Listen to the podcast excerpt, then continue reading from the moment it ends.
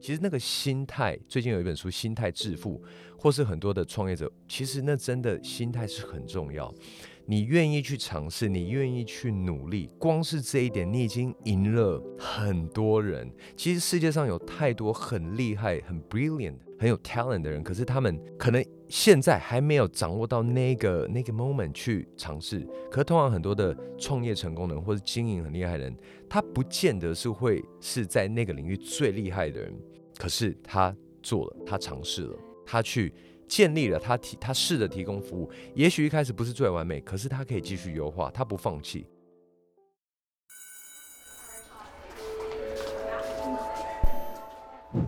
Hello Hello，我是 Janet，你的人生还没有下课，因为我将在这里跟你分享那些学校没教的事。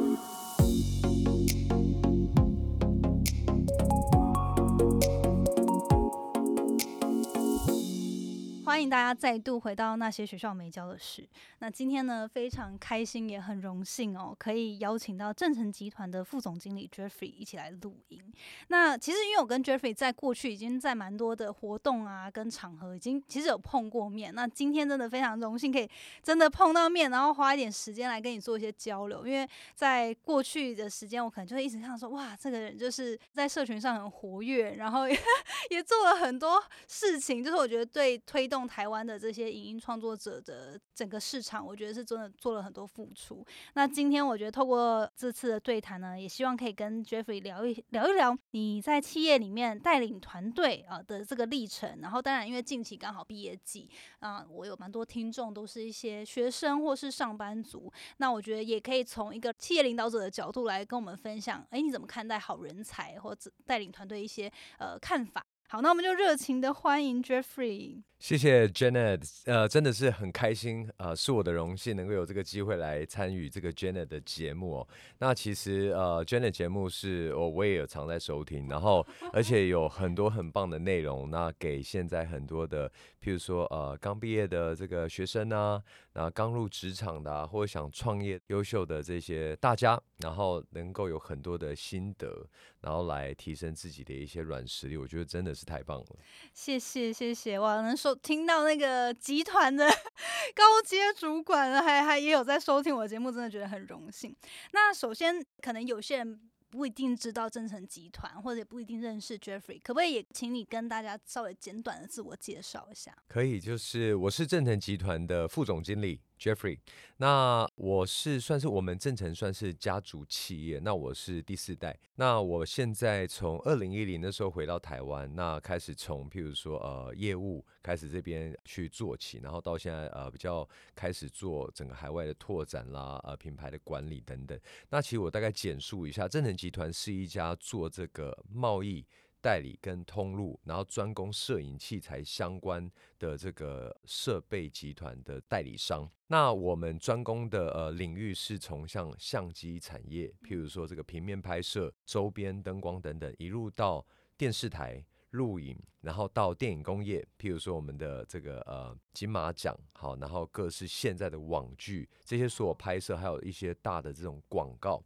其用的设备里面都是我们的公司代理的。那另外也在提到，就是说这几年的 IT 产品、三三 C 产品，譬如说空拍机、运动摄影机、GoPro 啊，然后到现在很多的网红、YouTuber、Podcaster、Janet 啊的节目呢，这些的这些新媒体设备，其实很多都是我们公司代理的，所以我们应该是可以算是在影像领域里面可以提供完整解决方案的一个代理商。对，那这几年我们公司的转型，就是说。其实像我之前有分享到，就呃我自己很很崇拜的，譬如说呃在呃美国，美国电商很厉害的亚马逊，可是在当地也有一个叫做 B N H，它是一个很垂直型的电商，提供非常完整的摄影器材。方案好的这种电商以及线下店，那在日本也有 Big Camera，还有有的 Bosch Camera 这种，他们是非常厉害，在日本东京还有很多地方都有这种旗舰店，然后他们的电商也做得非常厉害。所以其实我现在的目标是希望让正成整个正成集团有分正成贸易代理事业部跟正成购物作为通路的品牌。那我们在线上跟线下开始都有布局我们自己的电商电商平台，还有这个线下的旗舰店正成购物 CSE Mart，然后让未来很多的创作者、网红、YouTuber、Podcast、Content Creator，还有包含企业单位，如果他们行销部啊，或者说呃做电商啊、直播啊，有任何的摄影设备需求，正成就是他们最佳的好伙伴、好通路，可以来咨询跟采购。哇哦，对，就是因为其实 Jeffrey 在，我觉得相信在从一零年回到台湾，然后加入集团，然后一直在过去这几年，尤其。过去三年回来台湾之后，然后就一直都听到哦，正成集团，正成集团 就是有需求，就是找正成集团。对，那我觉得今天这个特别的机会哦，相信如果说有稍微对设备有一些感兴趣的伙伴，然后听众，应该对于正成集团这个名词一定是不陌生啦。但是今天有这个机会可以跟 Jeffrey 好好的聊聊，我就觉得说，哎，蛮想要了解你个人的故事，然后。从原本你出国也不是念相关的科系，到回来之后这一路就就是从企业的里面一些改革，遇到了很多困境啊等等。我觉得这些过程中的故事有很多东西值得跟大家分享学习哦。所以首先我就还蛮想要问一下，因为你们是家族企业，然后已经六十多年了，那你当初从小就有想说，哎，未来有一天要。接手这个家族的事业吗？还是说您对自己有什么规划？这样，这个很有趣的问题哦。其实我印象中，我从小到大从来没有想过进家族事业。其实我那时候的一个憧憬是，呃，我想要加入，譬如说像 McKinsey 啊，或者说可能这种 consulting firm。我印象中想要做金融产业，呃，或是可能顾问产业，顾问产业。对，然后那个时候，因为我在呃美国念书的时候是电机系嘛，那时候我在呃康奈尔还有南加大，然后那时候我都是电机跟这种系统工程相关的背景，所以那时候我就想说要进这个可能一些外外商，然后去做一些顾问服务。那后来其实也因缘际会，好进入了到这个所谓的这个家族事业。那其实一开始我对于这些摄影器材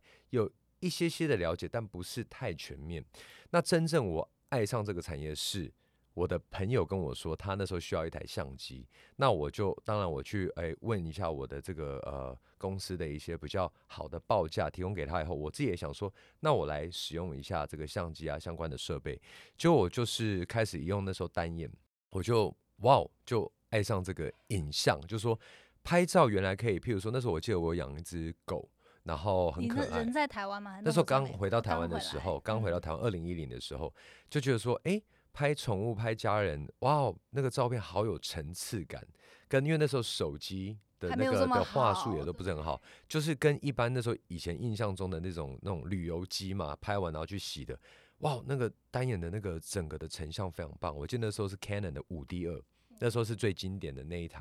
那我就觉得哇，没想到这个摄影的领域是这样，然后我就开始去，当然也是开始跑业务去了解说，呃，脚架配件、闪光灯、灯光，然后呃什么样的设备怎么销售，跟博爱路的经销商在跟他们交流，然后学习，然后他们有时候也会看我就跑业务，然后跟我讲啊，然后那时候其实我就一个很大的印象是我开始去学习做业务，那业务力我觉得那时候是从那时候培养起来的。那其实业务，我一个很很想分享的是说，虽然我是企业二代，可是那个时候其实很多的经销商，有些是很照顾我，但有些也不会给我好脸色哦，因为 因为譬如说，他会觉得说你报价报的太高，或者说可能怎么到货慢啊，维修服务等等，我就是要去从他们所有的反馈里面去找出好，那他现在诶有什么好的，我回去跟团队分享，我们继续加大，做不好的地方我怎么去改善。嗯，所以我觉得聆听客户的，甚至我觉得讲需求回馈，甚至抱怨，其实有时候我都觉得客户的抱怨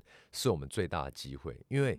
这样代表说我们还有很大成长空间。所以那个时候我从中去学习很多，而且那时候二零一一年到一二年应该是相机巅峰时刻。那后来手机的智慧型手机出来嘛，每年都一直遇到竞争。那传统零售，那他们的每年的。生意其实是有受到很大影响，所以我那时候我就整个在帮经销商，还有帮公司去想说，我们要开发什么样的新产品，像 Rode 麦克风，还有这个 GoPro，还有一些很多新媒体的设备，就是那个时候激发出来，为了转型成长而去开发出来的新产品。那时候是十年前呢，你就已经在想 Rode 跟 GoPro 了吗？那个时候可能不一定有接触到弱，可是我知道说我必须做更多的新的产品。那而且有些原厂其实他们对于代理商的压力也是非常大，所以那时候我就觉得说，我观察到像日本的这个 Big Camera，还有有的 Bosch Camera，美国的 B&H 都是做非常成功的垂直型电商。嗯，那我就觉得说，其实我们在台湾目前没有这样的一个电商或是一个通路，而且尤其传统代理商在进货的一些策略来说，如果经销商不想卖的东西，代理商也不会进。但其实这个东西是不是真正客户不需要的，其实不见得，他只是说。采购周期没有那么频繁，可是当他要采购你没有货的时候，你就失去业绩，这个业绩就到国外电商做走了。是，所以我就觉得说，诶，我应该带领整个正成集团转型做电商，而且做通路。但是这个通路是把这个资源也分享给经销商，协助经销商一起转型。所以我那个时候我面临到的压力是那种原厂给的压力。产业的典范转移，譬如说，我们从相机到诶手机现在都可以拍。那当然，你说专业的 YouTuber 现在还会用相机，当然会。可是就是说，那个产业的转移是非常可怕。如果你不跟进，其实就损失非常多的商机。像我们以前卖的电影机是非常昂贵，收音设备是非常高端。可是现在的这个呃收音设备做 Podcaster 啊，做 YouTube，其实它的设备很亲民，其实费用就下降。可是如果以传统的代理模式没有开发到这些商品，现在就不会有所谓的这个新经济产生。所以那时候我的压力非常大，要带着公司跟经销商一起转型。是，我觉得这也刚好讲到，因为过去有看到蛮多您相关的报道，就是当你有这个愿景，你想要成为亚洲这个影视器材的亚马逊哦。然后像你刚刚提到，就是要带领很多企业里面的一些转型跟改革，一定又面对很多的否定啊跟挑战，然后甚至可能我不知道会不会也有经历过一些自我怀疑。就是我蛮好奇，说你你是怎么会？因为我也在美国读过书嘛，可是回来怎么样知道说哦这个目标我就是一定要达成，然后甚至是我觉得很多时候听众们我们都会有一些目标，可是缺乏的是那个怎么样去执行的这个蓝图。你怎么样让自己知道说 OK 我想要达到这个状态，可是你当初又是怎么样一步一一脚印的规划说哦到底要怎么样规划嗯，才可以最终走到这个目标？我想分两块来，一个我先讲内在，就是说内在驱动力这一块。什么样的一个 motivation 那时候驱动我必须这样转型？我觉得很大一部分是家族事业的使命感，因为我是算是家族事业的第四代。那其实那时候我常常在想说，有些品牌我现在是负责这个品牌的产品经理人，那有些品牌其实他们的业绩压力也很大，他会给我很大业绩压力，甚至是超出合理的范围。我都知道说，如果有些品牌在我手上，如果代理权掉了，那我真的对不起家族事业，而且那个压力真的很大。想就觉得对，所以那种那种压力是觉得说，可能有一种那种家族荣耀的那种这种很复杂的情绪，我很难去形容。只是觉得说，好像家族事业在我手上必须发扬光大，我不能在我手上因此还越做越小，或是越做越视为，而是我要把它扩大。这是第一个。那第二个是说，真正实际上的外在压力，他给的压力，我必须迫使转型。那个时候我怎么做呢？其实我一开始从学习，从效仿，我就去观看说，因为我我在美国念书那么多年，我去看，OK，在美国当地很强的通路或是代理商，他们做什么产品，他怎么做，他的 sales 跟 marketing，他的营销模式，marketing 做行销，做什么样的线上线下活动。销售什么商品，而且我刚好有一些机会去参加这个代理商会议，或是去国外看展，我去看说当地的一些这个呃媒体人、记者他们用的设备，从以前很大的相机、录影机到越来越小，然后到可能那种收音的泵，这种大型的收音设备，到诶开始有这种小的收音设备，机顶 mic 啊之类的，然后我就发现说，诶这是个趋势，所以后来我就开始去跟很多品牌联系，然后。去看国外的电商流行什么商品，国外的网红用什么商品，然后一步一步的就从中去尝试学习。所以我觉得要大胆跨出尝试，我觉得这个是那个时候我还勇于在做的一个策略。对，那你觉得，因为面对这么多的压力，你自己有实际上有什么，比如说怎么样去调节嘛，或者说你都怎么样去面对？因为有些时候当然是有一种觉得不做到不行啦，可是呃，以要一个比较健康平衡的状态，你有没有？一些技巧可以帮助自己去抒发这样的压力，或者说你都怎么鼓励自己，就是持续的，不管是面对大家的挑战啊，或不信任，你怎么样继续做下去？这样。其实我自己可以分享有两个阶段，那个呃，二零一二到二零一七一八左右那段期间，我有经历过一个那种原厂压迫期，就是。那种业绩压力不达到，你代理权会被换掉，然后你不转型等等的这种的压力。所以那个时候我大概是做很多的公司的转型策略布局、新产品开发，好，然后电商开拓电商等等。那那时候我觉得对我来说最好的是运动健身，好，就是说那个压力很大。可是就是有时候，因为我自己蛮爱运动的，那那时候刚好有一个健身的课程，那我觉得它是我很好一个舒压的管道。第二阶段是我觉得最近我也面临到，就是说，呃，公司现在有一些好的发展，可是有时候的那种压力，譬如说我我我现在在台大 EMBA，呃，这个念念书嘛，EMBA，然后可能就是说，呃，有担任国际学会的执行长，那我们也开始正成集团在台湾现在。协助很多台湾品牌做国际化发展，就是我想学习日本的商社模式。除了进口以外，我们出口很多产品，也因为我们现在的这个，我们在整个亚太区，好，还有这个新加坡、香港。好，这个大中华区我们都有分公司，所以其实我们有很多的海外通路。是，之前我们都协助很多日日本、欧美的品牌做整个亚洲区的发展。那甚至我们有一些电影的产品销售到印度，然后现在也帮很多亚洲品牌到美国发展。那我们就会发现说，我们这样的通路其实应该可以协助台湾品牌做外销、做发展。那我现在也开始代表很多的台湾品牌做外销，建立海外通路。那其实有越来越多的好发展，可是其实有时候那种压力就是说。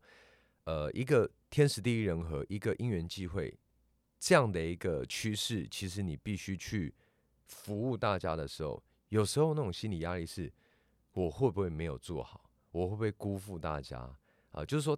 大家其实期待你做，而且其实你也感觉好像是你应该是你的责任去做，可是你会对自己的那种自我的要求、自我的期许，有时候那种的无形的压力是像一个。一座山，或是一种好像很巨大的海浪推着你前进，那那有时候压力其实蛮大。因为我讲的压力是我之前第一段面对的是那种比较偏负面的产业转型那种危机的压力。那现在是说很多的专案来找你，你也不得不做，因为你也觉得你是你有你的使命去做。那这种的时候，其实那个压力我觉得也不小。我自己鼓励自己的方式就是说，有时候当然人还是要。休息了就陪家人啊，陪小孩去走走，就是人真的不能绷太紧。但是有时候我，我有时候在心理层面，我会鼓舞自己。像我之前听到很多很好的一些网络的 content，或是一些这种创业家的分享。那有一句话，我就觉得哇，特别打动我的心。那有一个这个国外的这个呃 content creator，他说，Confucius once said，He who says he can and he who says he can't are both usually right。意思是说。孔子说：“这个呃，通常人说他做得到，或是他认为他做不到，其实都是对的。这个重点是在于说自己个人的决定。其实很多时候我们在创业、在挑战自我的时候，其实就是看你有没有勇于踏出那一步。很多事情其实一定，当你不熟悉的领域，你一定会遇到恐惧或是焦虑，说我可能会不会做不好。是。”这时候我就告诉我自己说，可能这个东西是我没做过的，可是我觉得没关系，我们一步一步来。我们先尝试做组织团队，那我们把这个 team build up 好，那我们把要做的步骤一二三先列出来，然后也告诉自己说，不用那么焦虑，不用那么压力，不用那么恐慌。其实事情是一个水到渠成，当然自我要求，可是我们是要一步一步一步的来做。就像其实罗马没有一天马上就能打造而成的嘛，它是需要一个 brick by brick 的去建立。那我觉得就是说，在自己很慌张、很压力的时候，其实那个时候都是心里自己产生对自己的不信任也好，自己给的压力。但是当你告诉自己说，其实你做得到。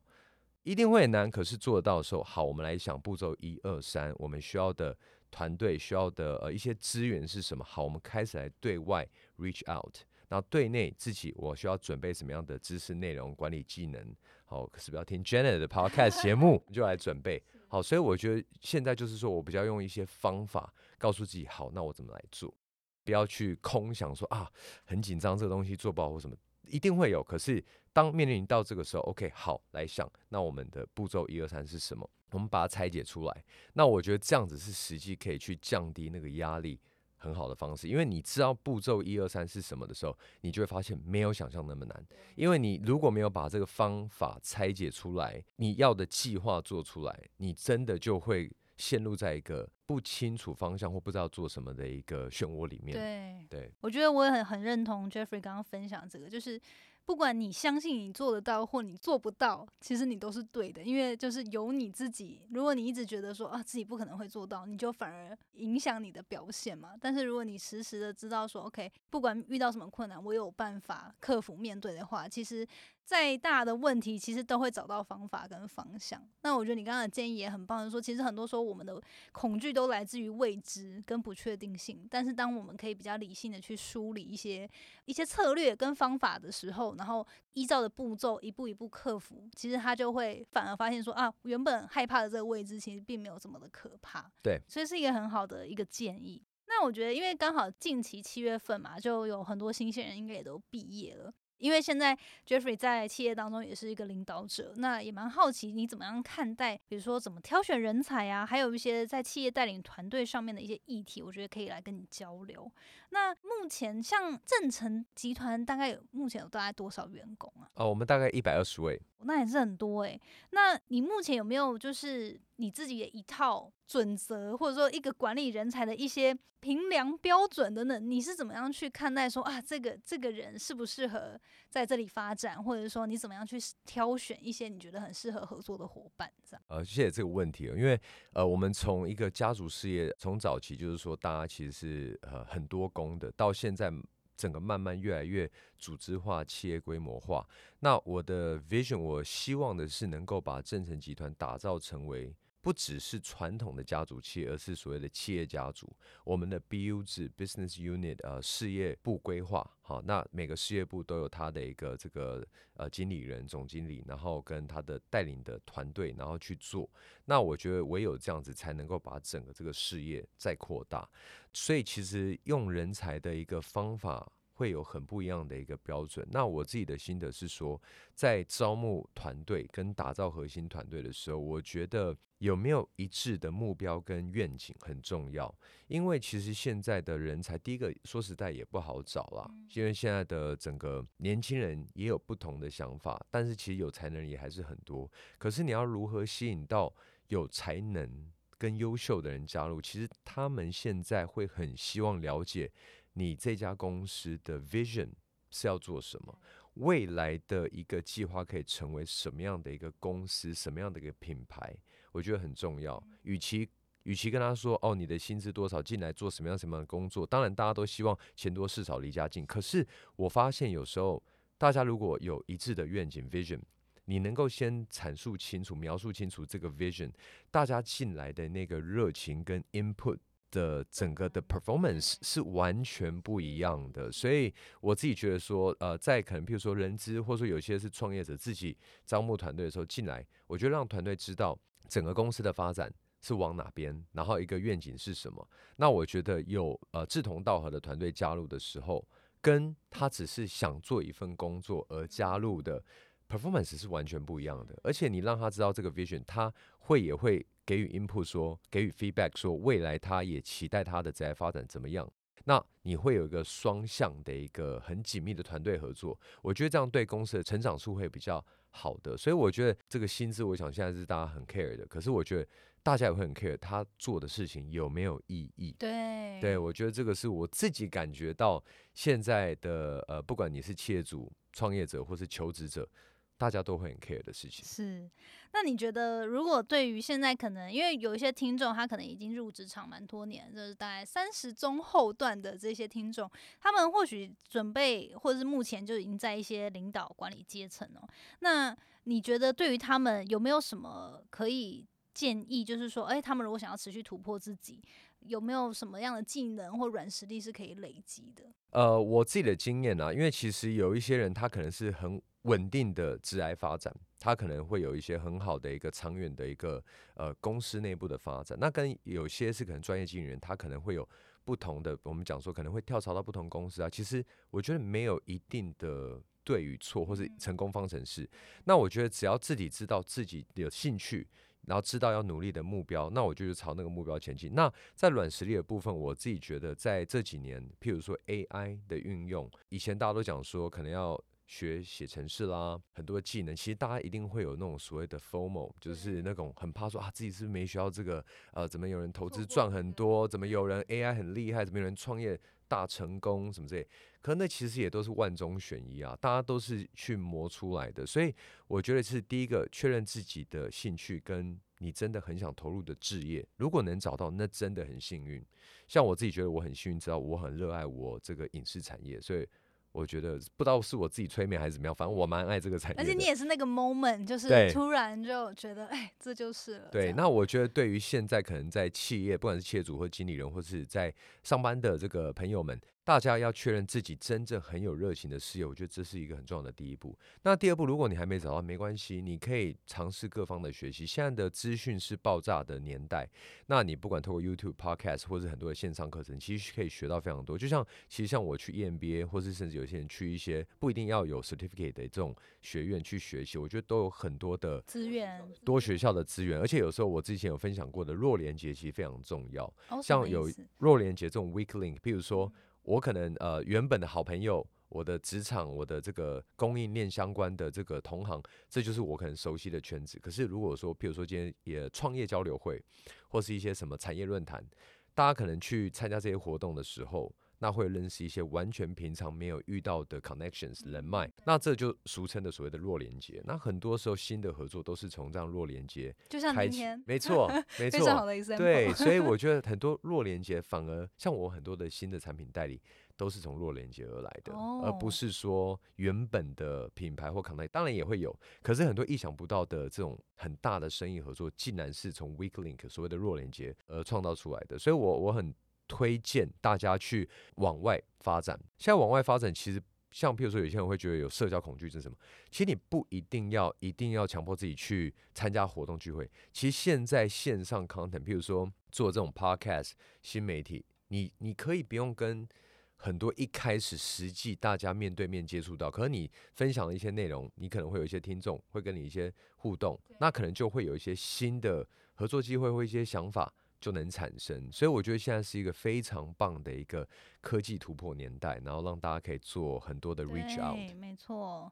我觉得这个部分说的很好，就是其实人脉的累积跟建立是不管在你的职涯的哪一个阶段，我觉得都是一个非常重要要不断不断去执行的事情。那我觉得像像 Jeffrey 刚刚说的很好，现在已经不再像是过去你一定得在线下实体的这种活动，然后很尴尬的跟人家交换名片。现在有很多的形式，不管是你自己可以透过平台创造一些流量，或者是说哎建立一些 content 内容，那你也可以透过这样去找到你的。同号或者是有机会合作的伙伴。好，那最后因为那个我们访谈的时间有点比较有限，不过最后我还是蛮想要问，还有两个问题哦。一个就是说，像正成集团的这个你的愿景，你希望未来可以成为亚洲的这个影音市场的这个亚马逊。那我也很好奇，Jeffrey，你怎么样不断的持续让自己吸收这些，比如说未来的趋势到底是什么？然后你要怎么样持续的找到说啊？接下来你可以怎么样做哪些决策，让集团可以持续的成长？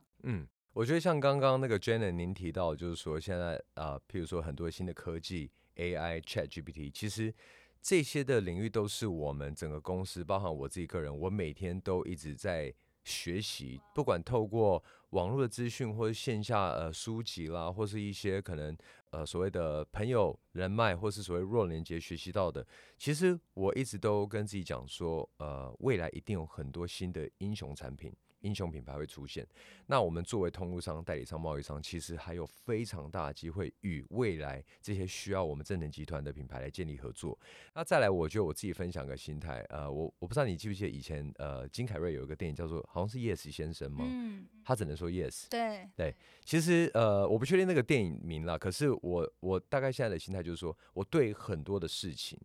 好，尤其是正面啦，正面不是说那种不好的事情，就是。正面的事情，譬如说，呃，学习、尝试新东西、开发新产品、开发新通路、新市场、大的专案，我通常都是保持 Yes，Let's see if we can do it。好，我们来想看 How can we do this project？好，我不会说啊，No，we cannot do it。你知道，就是我比较不会采取否定的心态，而是 Yes，We probably can do it。那我们怎么找资源来做？我会比较采取 yes 的一个心态。譬如说，诶，有个品牌找我们合作，yes，我们来谈谈，我们是不是我们可以先透过 online meeting，然后我们先了解一下你的产品。诶，有一个客户想要寻求合作，yes，of course，我们来了解一下，看看双方的一个，譬如说资源，我们怎么样可以整合在一起。我觉得这几年我以这样的心态，其实我建立很多非常非常好的合作。而且很多的新的商机，意想不到的，都是从这样的比较开放式、比较 open mind 的一个心态来建立的。那我觉得还有一个就是说，大家都会讲到 fix mindset 跟 growth mindset，所以我觉得 fix mindset 大家会觉得说啊，这个可能我做不到。就是回到刚刚孔子讲的，你认为你做不到，其实你就做不到；你认为你做得到，其实你真的可能就做得到。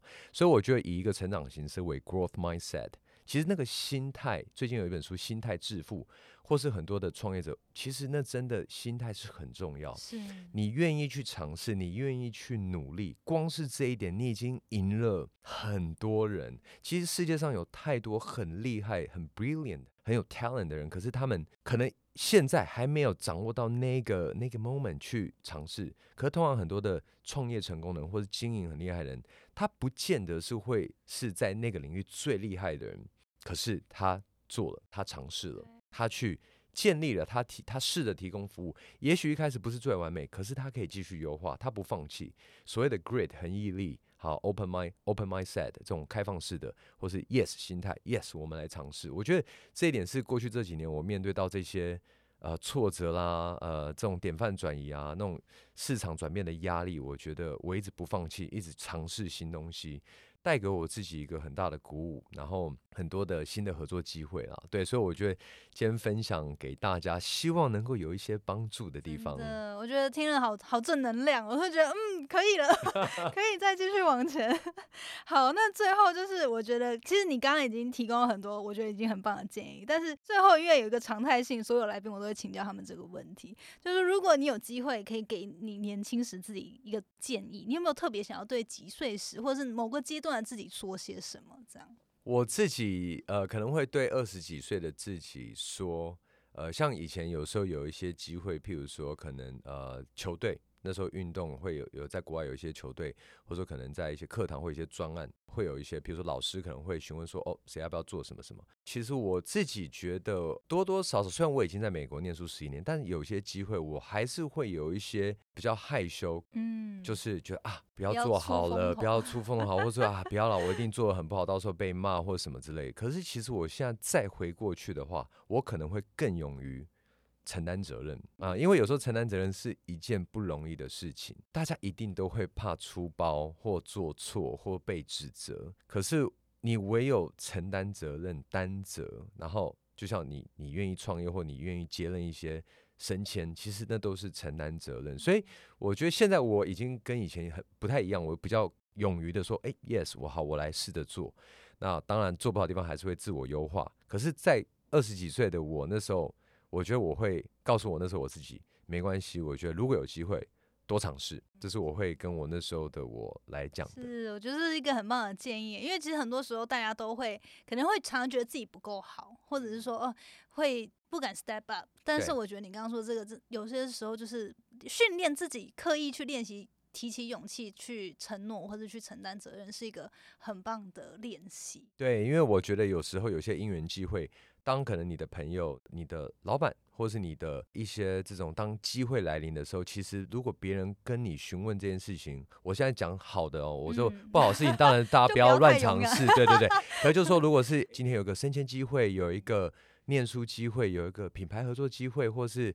业配合作机会，就任何的机会，其实大家可能会哎想，我适合这么做吗？呃，我会不会有什么没做好的地方？可是我我鼓励大家就是勇于尝试，我觉得。每当尝试的时候，大家都会有意想不到的一个很棒的收获。嗯，太棒了。好，那今天非常谢谢 Jeffrey 来跟我们分享你个人的这个过去这十多年来的一些历程哦，还有一些你对于呃人才带领团队的一些看法，我觉得真的非常的正能量。那最后想要问 Jeffrey，你们有没有近期正成集团有没有一些活动啊，或者是说新的消息可以跟大家分享？呃，现在正成集团为了呃服务终端消费者呢，呃，其实我们成立了正成购物 CSE Mart 的一个电商平台，那里面有最完整的这个摄影器材的，还有这个影像设备的解决方案呢。现在很多的一些专业设备其实也需要线下体验，我们在今年七月份也正式在三创。啊，就是台北市的这个三创里面开设了一个非常大的一个正诚购物旗舰店。对，CSE Mart 从七月份这个开始呢正式营运，然后未来很多的这个好朋友们欢迎来正诚购物 CSE Mart 里面体验各式各样大家想体验的设备，我们也会有专人提供大家啊解说。那其实大家来体验完之后，譬如说未来啊线上线下的会员点数啦，还有这些所有的呃折扣啦等等呢，其实它。它都是共通的，所以，我我们正成希望能够像我们刚刚讲到的，我们的 slogan，Your Innovation, Our Motivation。我们正成集团正能够是为了大家而存在。我们希望解决呃创作者、网红们、YouTuber 们、KOL 们的这个在创作、拍摄影像、创造影像的时候遇到的所有的疑难杂症、所有的问题。那正成集团就是你们最佳顾问、最佳的好伙伴，来提供好的这个设备的建议。然后当有维修啦、有任何的这些状况的时候呢，正成。集团的售后服务，希望都能够透过我们的 CSE Mart 提供最立即的服务给大家，所以希望未来能够成为大家在影视创作上最佳的好的 consultant 跟 partner。那好，所以之后大家在三创可以先去那边做一些体验跟挑选，然后做一些咨询。那如果本身对于这些器材已经比较熟悉的人，也可以直接透过网络就直接下单这样。呃，我对于正成集团的这个顾问服务非常的可以有一个见证，因为之前我在挑选麦克风的时候。就其实就问你们内部的人员，非常多的来来回回，然后那时候就直接有一个经理，是不是？他是我们的产品经理。对，他就直接跟我通话，然后他就跟我讲说，哦，他就完全分析大概十种不同的麦克风，然后依照我的需求给我最好的建议。所以我觉得这真的是非非常棒，就是对于不管你是想要刚进来这个市场的新创作者，你需要一些建议，你可以先透过这样的咨询服务，帮你省去很多不必要的这个花费。那或者是说你已经是一个创作一段时间的创作者，那你现在可能想要更加的投入一个比较更好的一些产品的时候，那选项这么多，怎么样挑到最适合你、最适合你的创作形态的产品？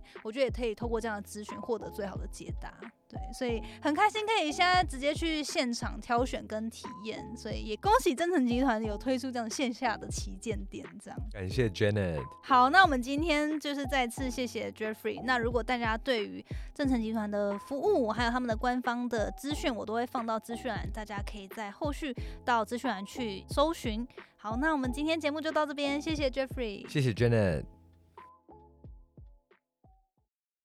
谢谢你今天的收听。如果喜欢今天的节目，欢迎你到 Apple Podcast 帮我打五颗星给予鼓励。希望收到我更多的分享，你可以在 IG 上搜寻 Janet Lin，我的账号是底线 J A N E T 点 L I N 底线。所有的详情都可以在资讯栏中找到哦。那我们下次见喽，拜拜。